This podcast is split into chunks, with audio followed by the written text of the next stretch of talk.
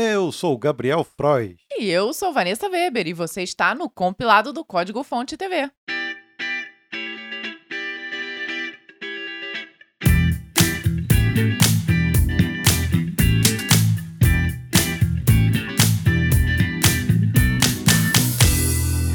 Seja muito bem-vindo ao compilado de número 37. E essa semana foi muito legal, porque lá no Spotify eles lançaram a retrospectiva dos podcasts, das músicas, e muitas pessoas marcaram a gente no Instagram, inclusive, colocando a gente como o podcast mais ouvido. Ficamos muito felizes com essa notícia, adoramos essa novidade aí. Pelo menos eu não tinha visto isso no Não, ano já- passado. Do... Já tinha, já tinha. Já tinha, mas não nesse formato story já pra você compartilhar, será? Não me lembro, mas eu adorei, achei o máximo o pessoal nos marcando como um podcast mais ouvido.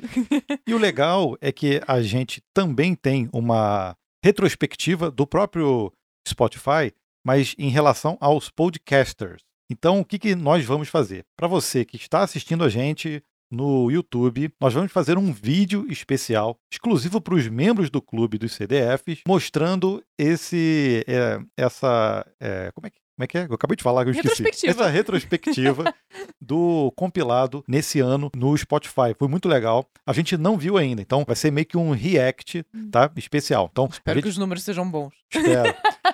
A- Então a gente lançou, é, estamos lançando né, o compilado aos sábados e esse vídeo especial vai sair aos domingos.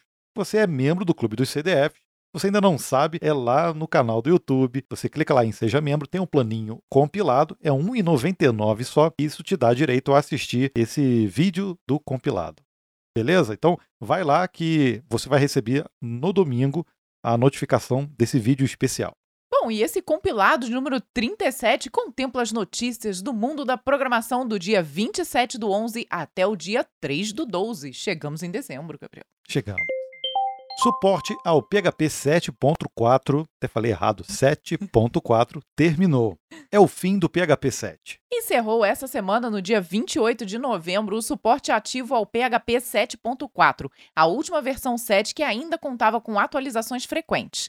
Daqui para frente, apenas atualizações emergenciais de segurança poderão ser publicadas pelos próximos 12 meses. Depois desse prazo, o PHP 7 será abandonado de vez. A recomendação para os desenvolvedores tem sido a mesma: migrem o mais rápido possível para o PHP 8, que chegou na versão 8.1 na semana passada. Especialistas já alertaram para a lentidão que tem sido a adoção da versão 8, e a gente tem falado aqui disso também. Um ano depois do seu lançamento, ele está sendo empregado em apenas 26,7% dos cenários. Agora obsoleto, o PHP 7.4 ainda está presente em quase metade dos casos de uso da linguagem, com impressionante 47% de participação nas estatísticas. Olha, da última vez que nós falamos a respeito disso, o Gabriel já deu a solução, né? Falou, é só o WordPress brecar o 7.4 que tudo se resolve. É, já existe a versão, inclusive, para o PHP 8.0, mas a gente sabe que essa migração é lenta. Mas não só do PHP, mas a troca de linguagens, de atualizações é muito lenta, porque a gente sabe que, principalmente aí do 7 para o 8, vai gerar muita incompatibilidade. Então, é realmente é, uma coisa que tem que ser vista, até por conta da própria popularidade da linguagem. Jack Dorsey não comanda mais o Twitter. Em plena segunda-feira, Jack Dorsey, fundador do Twitter, anunciou que renunciou ao cargo de CEO da empresa. O que se comenta nos bastidores é que Dorsey finalmente sucumbiu à pressão maciça do quadro de acionistas, que nunca viram com bons olhos a liderança exercida pelo fundador. Nos últimos 16 anos, Dorsey sempre esteve presente em alguma posição de comando dentro do Twitter. Por enquanto, ele segue dentro do quadro de diretores, mas também irá abdicar desse posto em 2022. Em seu lugar, como CEO, entra agora o Parag Agrawal. Espero que eu tenha falado certo. nome Parag? Parag Agrawal, é isso mesmo? Agro... É, acho que sim. Agora, o ex-CTO do Twitter, que faz parte da empresa desde 2011, quando foi contratado como engenheiro de software. A transição foi pacífica, eu duvido. Nas palavras de Jack Dorsey, ele disse: Quero que todos saibam que essa decisão foi minha e eu a reconheço. Não existem muitos fundadores que escolhem sua empresa ao invés de seu próprio ego. Eu sei que vamos provar que este foi o movimento certo. Minha confiança em Parag como CEO do Twitter é profunda. Seu trabalho nos últimos 10 anos foi transformador. Estou profundamente grato por sua habilidade, coração and soul. e alma. É a hora dele de liderar. Ele perdeu um pouquinho aí o Perdeu um sotaque no pouquinho na finalzinho. hora mas ali. é- Olha, o Parag a- Agrawal era um engenheiro de software realmente, e eu vi que ele era muito ligado à parte de eh, inteligência artificial do Twitter. Ou seja, podemos ver de repente no Twitter uma coisa um pouco mais forte nessa área. Né? Mas a gente não vai entrar em controvérsia aqui do Jack Dorsey. A gente sabe que ele também é um cara bem diferentão e por ele abdicar também do quadro de diretores lá em 2022, por isso que eu disse que de repente essa transição não deve ter sido assim tão, tão pacífica. pacífica quanto foi comentado. JetBrains lança alternativa ao VS Code. Até que demorou para o Visual Studio Code ter concorrência. Segundo a JetBrains, a comunidade pediu e eles atenderam. Fleet é o nome do seu IDE leve que veio para competir com o produto da Microsoft. Ele já está disponível para testes em versão de prévia técnica e vale mesmo a conferida. Fleet já nasceu com suporte a múltiplas linguagens como Java, Kotlin, Python, Go, JavaScript, Rust, TypeScript e Go. E Go no... de novo. E Go de novo. Duas vezes, olha é. No futuro próximo, a JetBrains vai adicionar também suporte a PHP, C Sharp, C++ e HTML. Poxa, não não tem suporte a HTML. Acho Nossa, que começa é mesmo, meio hein? mal, hein? Puxa vida. É. Entre os grandes destaques do hum. Fleet estão sua arquitetura distribuída que trabalha com um sistema de arquivos virtualizado. Maneiro. Uhum. E o fato do IDE ser pensado para trabalho colaborativo. Com esses dois pilares, o Fleet oferece flexibilidade para se trabalhar tanto com projetos locais quanto remotos, aproveitando o melhor de cada cenário, de forma coordenada e em equipe. Segundo a JetBrains, Fleet é resultado de 20 anos de conhecimento e experiência desenvolvendo ferramentas, especialmente IDEs. Os desenvolvedores da JetBrains também avisam. O Fleet. Eles têm sotaque, Gabriel? Tem. Então, por favor. JetBrains é russo, né? Eita, vai você. Eu não sei fazer sotaque russo. O Fleet não substitui Vixki. tá bom, ele fala um, um, um português fluente, viu? O Fleet não substitui as novas ferramentas já existentes, mas aumenta as possibilidades de escolha. Continuamos investindo em todos os nossos IDEs e o Fleet aproveitará esses aperfeiçoamentos. Essa integração significa que todos os produtos vão evoluir por igual. Nesse momento mesmo, todas as tecnologias inteligentes existentes no Fleet são baseadas no motor de processamento de código do IntelliJ no back-end. Muito legal. Eu sempre sou a favor de mais concorrentes. Engraçado que esses dias mesmo nós falamos a respeito disso, né? E, e, o fato é que o pessoal da, da JetBrains, sem dúvida nenhuma, tá ali para a páreo para conseguir construir uma ideia tão é, boa Mas vai ser difícil, porque, é, pelo que eu estou vendo até agora, o Fleet não é open source. O Visual Studio é, é. open source. Então, é a, essas uh, suportes a linguagens e coisas muito se deu a popularidade do VS Code na, no desenvolvimento de ferramentas, de extensões e, e tudo isso pela comunidade. Então, eu acho que o caminho é esse para se para se criar uma ferramenta tão popular. Não estou nem falando que a JetBrains não vai conseguir, mas eu acho que o caminho é o open source realmente. Nasdaq vai migrar suas operações para a nuvem da AWS. Esse é o segundo maior mercado de ações do mundo, perdendo apenas para a Bolsa de Nova York. O projeto é tão colossal que a estimativa dos envolvidos é que leve pelo menos uma década para migrar todas as 25 operações da NAS. Trata-se de um volume impressionante de dados sensíveis que precisam ser confiados à nuvem, além da necessidade permanente de latência mínima, uma vez que a compra e venda de ações deve ser realizada em milésimos de segundos, muitas vezes de forma automática. Olha só, 25 anos. Não, peraí, peraí. São 10 anos? 10 anos para 25 operações. Olha que treta. no momento, a Nasdaq já utiliza os serviços de hospedagem da AWS para sua Data Warehouse. Ali estão armazenados registros de bilhões de transações, assim como algumas operações realizadas no mercado europeu. Esse relacionamento entre a Amazon e a Nasdaq já vinha evoluindo desde 2012. Dessa experiência emergiu a vontade de migrar tudo para o conforto da nuvem do AWS. Na primeira fase, que se inicia em 2022, a Nasdaq irá ampliar seu centro de dados matriz nos Estados Unidos com equipamentos operados pela AWS, com conexão direta com servidores na nuvem. Olha, sem dúvida, uma migração parrudíssima e muito complicada. A equipe que participar disso aí, com certeza, vai ficar muito casca grossa. Desejo sorte a eles. JavaScript faz 26 anos mirando no ES 2022. Hoje, no dia do lançamento desse episódio, o JavaScript está completando 26 aninhos de vida. Em 4 de dezembro de 1995, a Netscape e a Sun anunciaram a criação do JavaScript, uma linguagem de plataforma cruzada de código aberto para redes corporativas e a internet. Já há alguns anos, a linguagem é, é uma das mais utilizadas no mundo e invadiu definitivamente o mundo back-end. Aos críticos das linguagens, um beijinho no ombro. Apesar de todas as controvérsias envolvendo tipagem, não podemos negar que ela está ajudando a moldar nosso futuro. Um salve ao JS, ao Node.js, ao V8 Engine, ao Dino e aos milhões de frameworks e libs que estão sendo criados e desenvolvidos nesse instante. Já estamos contando os dias para ver o ECMAScript 2022. A atualização da linguagem sendo lançada, ao que tudo indica, será em julho de 2022. Eu tenho até docinho aqui para comemorar o aniversário do JavaScript, ó. Vou comer. Parabéns pra você. Não, tem que ser Happy Birthday to you. Parabéns, JavaScript.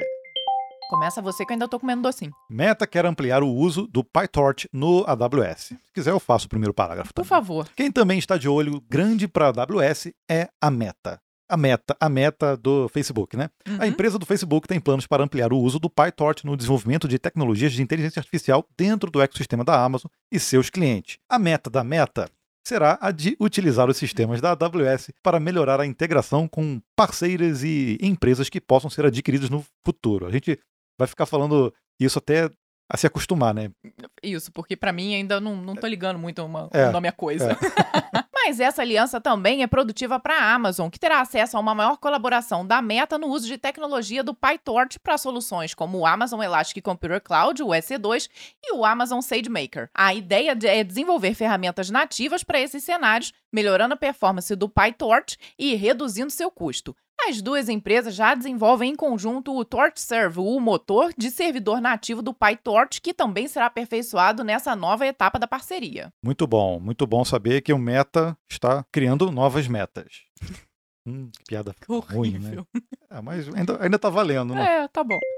Uso de robôs de compras na Black Friday vai parar no Congresso norte-americano. Você sabe o que é um robô de compras? Esse tipo de sistema automatizado ainda não é um problema aqui no Brasil, mas está dando dor de cabeça nos Estados Unidos. O bot de compras identifica produtos em promoção ou que estão escassos no mercado, vai lá, enche o carrinho e finaliza o processo em segundos. O consumidor verdadeiro fica sem o produto ou paga mais caro nas mãos dos especuladores. O Congresso norte-americano quer acabar com essa farra. O chamado Stopping Grinch Bots Act foi apresentado no Senado de lá na segunda-feira. A proposta de lei é inspirada em uma legislação já existente que inibe a prática na compra de ingressos online para shows e eventos esportivos. O senador Charles Schumer foi contundente sobre essa questão. O consumidor médio de fim de ano é incapaz de competir com a velocidade de luz do bot. Claro, né? E é então mantido como refém por cambistas e revendedores terceirizados quando tentam comprar presentes de Natal. A grande dúvida dos especialistas é como será realizada a fiscalização dessa lei. É, eu acho interessante realmente estarem de olho nisso, né? Porque, infelizmente, as pessoas abusam do poder da tecnologia. E realmente, essa coisa de cambista, a gente, isso aqui a gente sabe muito bem como é que funciona aqui no Brasil. Bom, eu espero que dê de alguma forma para traquear. né? Como a gente consegue, por exemplo, traquear bots de busca ou outros tipos de bots quando estão visitando os nossos sites, de repente daria para fazer alguma coisa nesse sentido. Mas é só especulação. Eu acho que realmente deve ser difícil de tentar detectar. VS Code agora conta com extensão Uno Platform 4.0. Entre as novidades está o suporte ao VS Code através de uma extensão dedicada já liberada no Marketplace. Microsoft e a equipe de desenvolvimento do Uno são parceiras de longa data e trabalharam em conjunto na criação do WinUI 3. A Uno Platform permite integrar diferentes cenários com um único code base, seja para Windows, WebAssembly, iOS, macOS, Android e Linux, ocupando um importante papel na vida de quem precisa trabalhar em diferentes ecossistemas. A Uno Platform 4.0 também traz mais recursos novos para a comunidade e, dada a sua proposta, não está limitada ao universo da Microsoft. A nova versão também se integra com o GitHub Codespaces e o Gitpod para aplicações multiplataformas. Além disso, também temos nova versão integrada com Figma, com suporte para Material Design e XAML, uma coleção completamente nova de extensões para diferentes funções e o Uno Toolkit, um poderoso conjunto de componentes de alto nível para desenvolvimento multiplataforma. Muito interessante é, virar isso tudo aí virar uma extensão, né? Também vou dar uma olhadinha, porque eu sou muito curioso Aquela xeretada, né? depois que terminar aqui o episódio. Microsoft avança na pesquisa do DNA como mídia de armazenamento. Olha que louco, hein? A Microsoft e o Laboratório de Sistemas de Informação Molecular da Universidade de Washington busca decifrar a forma de utilizar a molécula de DNA como um sistema de armazenamento. Em teoria, o DNA tem uma densidade muitas escalas acima da melhor mídia disponível atualmente. A molécula seria capaz de guardar um bilhão de terabytes por polegada quadrada. Outra vantagem do DNA é sua durabilidade. Dados armazenados podem sobreviver por milhares. Sobreviver. Dados armazenados podem sobreviver. Aí já é um outro verbo, né? Por milhares de anos, contra a média atual de 30 anos para as mídias mais sofisticadas. O desafio, porém, é desenvolver formas práticas de escrever informação no DNA e reduzir os custos envolvidos. A primeira parte dessa equação foi solucionada agora. Em artigo, eles revelam terem conseguido pela primeira vez atingir uma velocidade de escrita mínima que torna viável a operação. O resultado obtido pelos pesquisadores em um novo processo é mil vezes mais rápido que as tentativas anteriores. Ampliando esse novo método em escala, passaria a ser possível guardar dados na velocidade de alguns megabytes por segundo. Não é a velocidade de um HD ainda, mas já dá para sonhar com as possibilidades. De acordo com pesquisadores, Toda a informação do planeta em 2024 poderia ser armazenado em um único bloco de DNA do tamanho de uma geladeira. Impressionante. Eu não sei nem o que comentar a respeito. Eu acho que essa é a tecnologia ideal para se utilizar com machine learning. Se a escrita, a escrita não é tão rápida, mas será que a leitura poderia ser rápida e aí se tornaria viável realmente a gente ampliar. Imagina, por exemplo, se a gente consegue armazenar todas as informações numa geladeira, tamanho de uma geladeira, imagina o tamanho dos data centers, cara, que a Olha. gente passaria a ter. Seriam menores, mas a gente poderia ter mais data centers, mais perto, ou seja, isso seria muito bom para a gente distribuir realmente a, as informações, né? Eu acho que para uso de inteligência artificial isso vai ser sensacional. Microsoft Edge perturba quem tenta baixar o Google Chrome. Eu acho que isso não é novidade, não, né? Não, nenhuma. Mas acho que viu? piorou.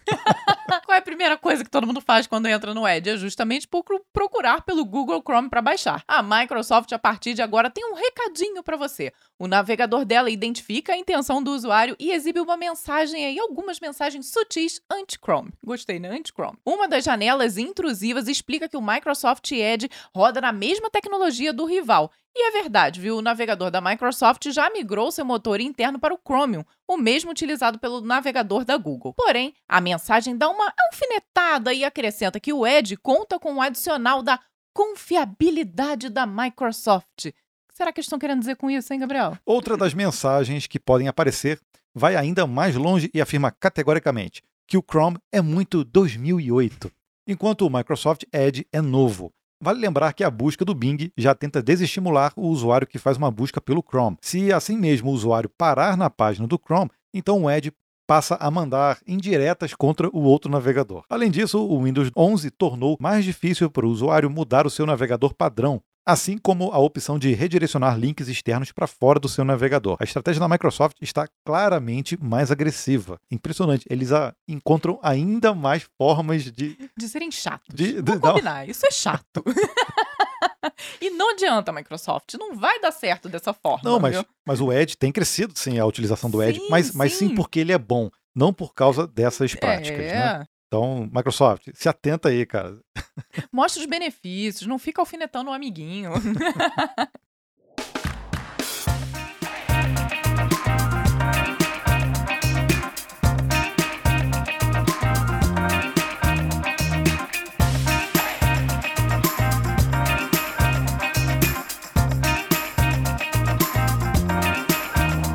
Agora nós demos uma pausazinha nas notícias porque chegou o momento do Breakpoint. Sei que tem muita gente que ouve o compilado só pelo Breakpoint. É, é sacanagem, né? As notícias são bem legais, né? Mas tudo bem. As pessoas gostam de ouvir as nossas histórias, né? Querem saber das nossas fofocas, sejam elas profissionais ou pessoais. E é exatamente isso que acontece no Breakpoint. Nós lançamos lá uma enquete na nossa aba de comunidade no YouTube e você escolhe qual é a história que nós vamos contar por aqui. Essa semana, como sempre, tivemos três opções e foram 1.300 votos. O que tinha no nosso primeiro escritório em 2005, Gabriel lidou com um problema na coluna desde os 21 anos e programação em filhos é compatível? E a ganhadora, nós já falamos que o pessoal gosta de tragédia, viu? Gosta. Foi justamente o problema de coluna do meu maridão aqui. 42%. Então, vamos rememorar. 21 anos. Isso já faz bastante tempo. 21 anos, na verdade, não foi. Foi quando eu descobri que eu tinha um problema. Na verdade, eu já tinha um problema antes. A gente já namorava, né? A gente já namora aí desde os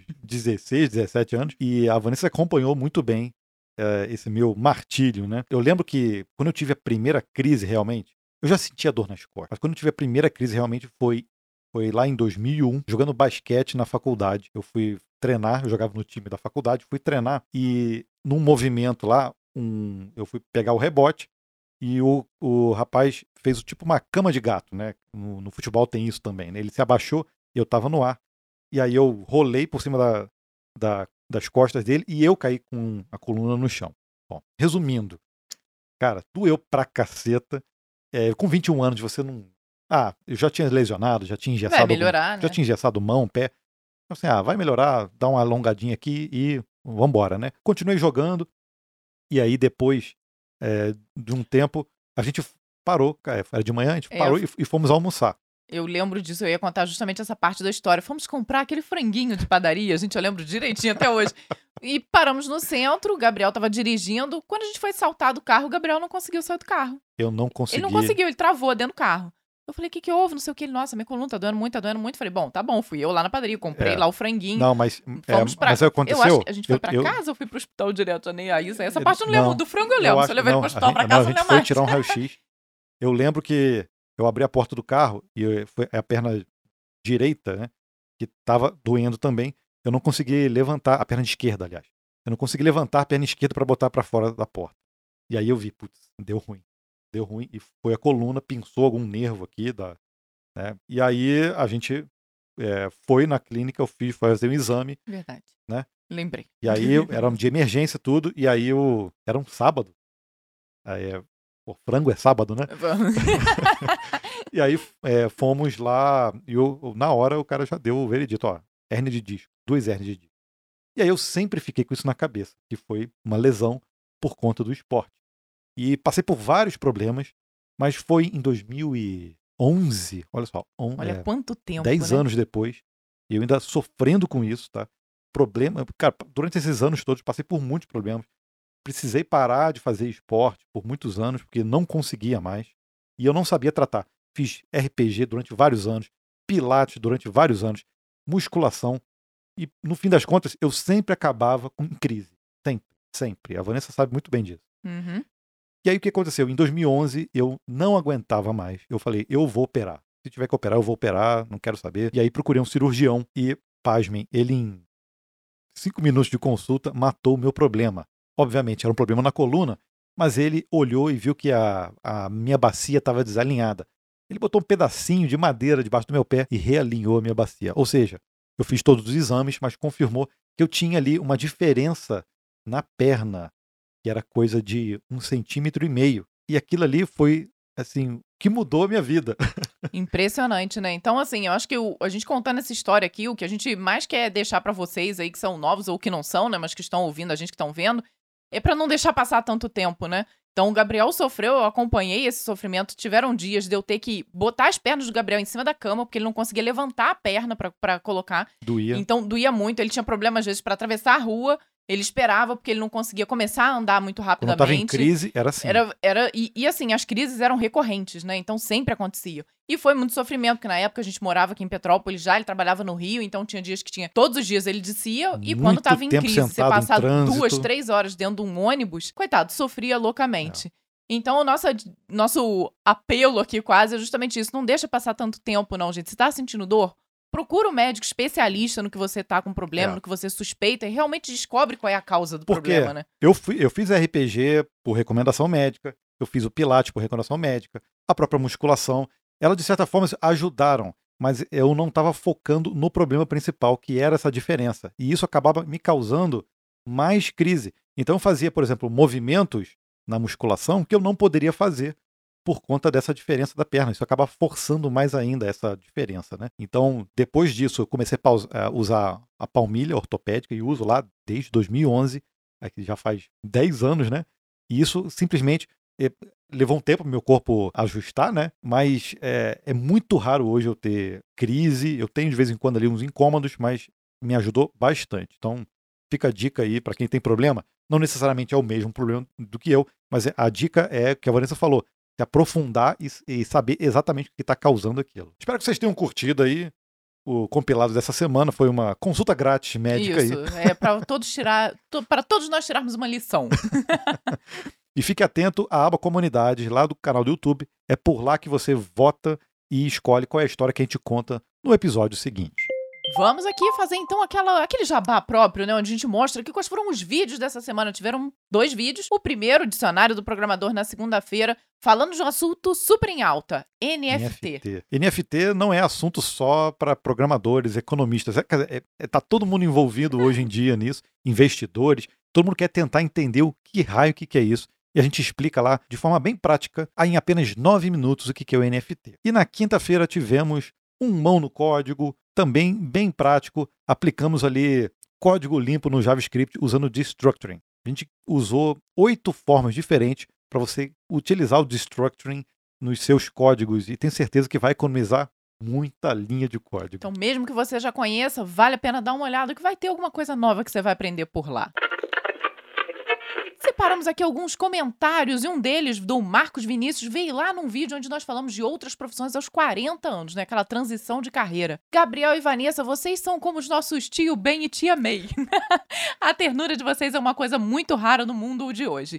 Que bom pra nós que estamos lá entre os 30 e 40 anos ter esse tipo de orientação. Dá um conforto inimaginável. É como atravessar uma floresta escura e de repente ver. Faltou, Ih. eu acho que é uma luz. Uma luz, vou uma luz no fim uma do luz. túnel. Né?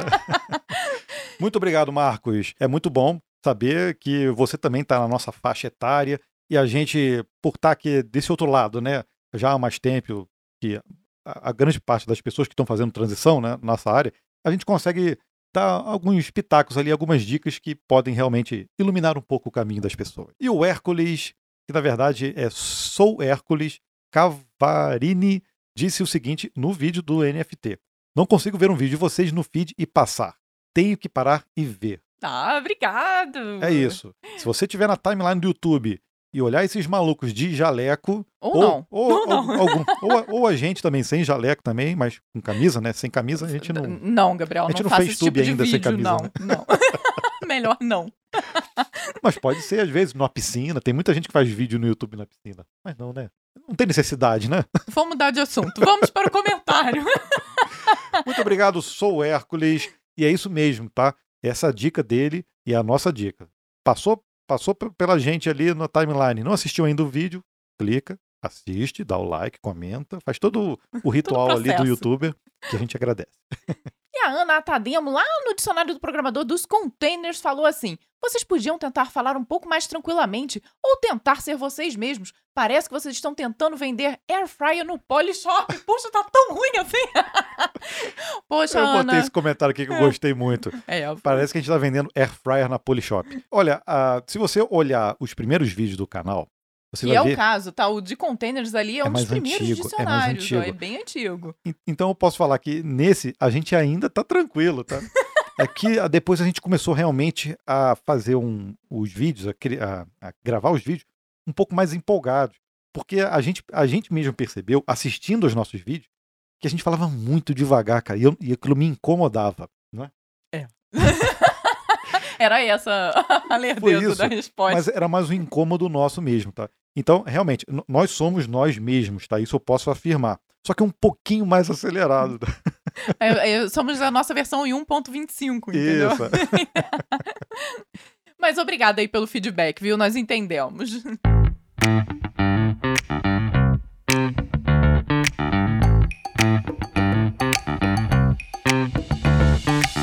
Você chegou até aqui no compilado, então é porque você quer saber quem são os membros da semana lá do Clube dos CDFs. A gente faz um agradecimento aqui a todo mundo que assiste, ouve a gente no podcast, assiste a gente em vídeo e também assina a gente no e-mail. Caso você não saiba, todo esse conteúdo aqui também está disponível no e-mail, lá em compilado.códigofonte.com.br. E o nosso agradecimento especial nessa semana vai para Viviane Silva, André Menezes, Rafael de Paula, Lucas Fernandes, Elias Meirelles. Vitor Peixoto, Renato Alencar, Ricardo Santana. Muito obrigada e para vocês eu posso mandar beijo. Porque vocês são membros e estão nos assistindo aqui, olha. Então, só repetindo, se você quer se tornar membro e ajudar o compilado a esse projeto a continuar e também ter acesso aos vídeos do compilado, vai lá no nosso canal do YouTube, Código Fonte TV, tem um botãozinho lá chamado Seja Membro, clica lá, tem dois planos, tá? Tem o plano compilado e o plano CDF. O plano CDF a gente usa lá, às vezes, para colocar um, uns vídeos de making off, uma, uma, algumas coisinhas um pouco diferentes, tá? Fique à vontade para assinar o que você quiser. O plano compilado é baratinho, é R$ 1,99 por mês e você ajuda a manter esse projeto no ar. Isso que a gente faz aqui toda semana e tem direito também de receber um agradecimento todo especial aqui dos CDFs. Chegamos ao final, então, deste episódio de número 37 do compilado. Espero que você tenha gostado. Não deixa também de compartilhar esse episódio com todo mundo que você sabe que vai gostar. Se você está nos ouvindo aí numa plataforma de podcast que tem a opção de seguir, então nos siga para acompanhar sempre o um novo episódio. E é isso, Gabriel. É isso. Então, um Até. beijo no coração. Até a próxima semana. Tchau, tchau. Tchau, tchau.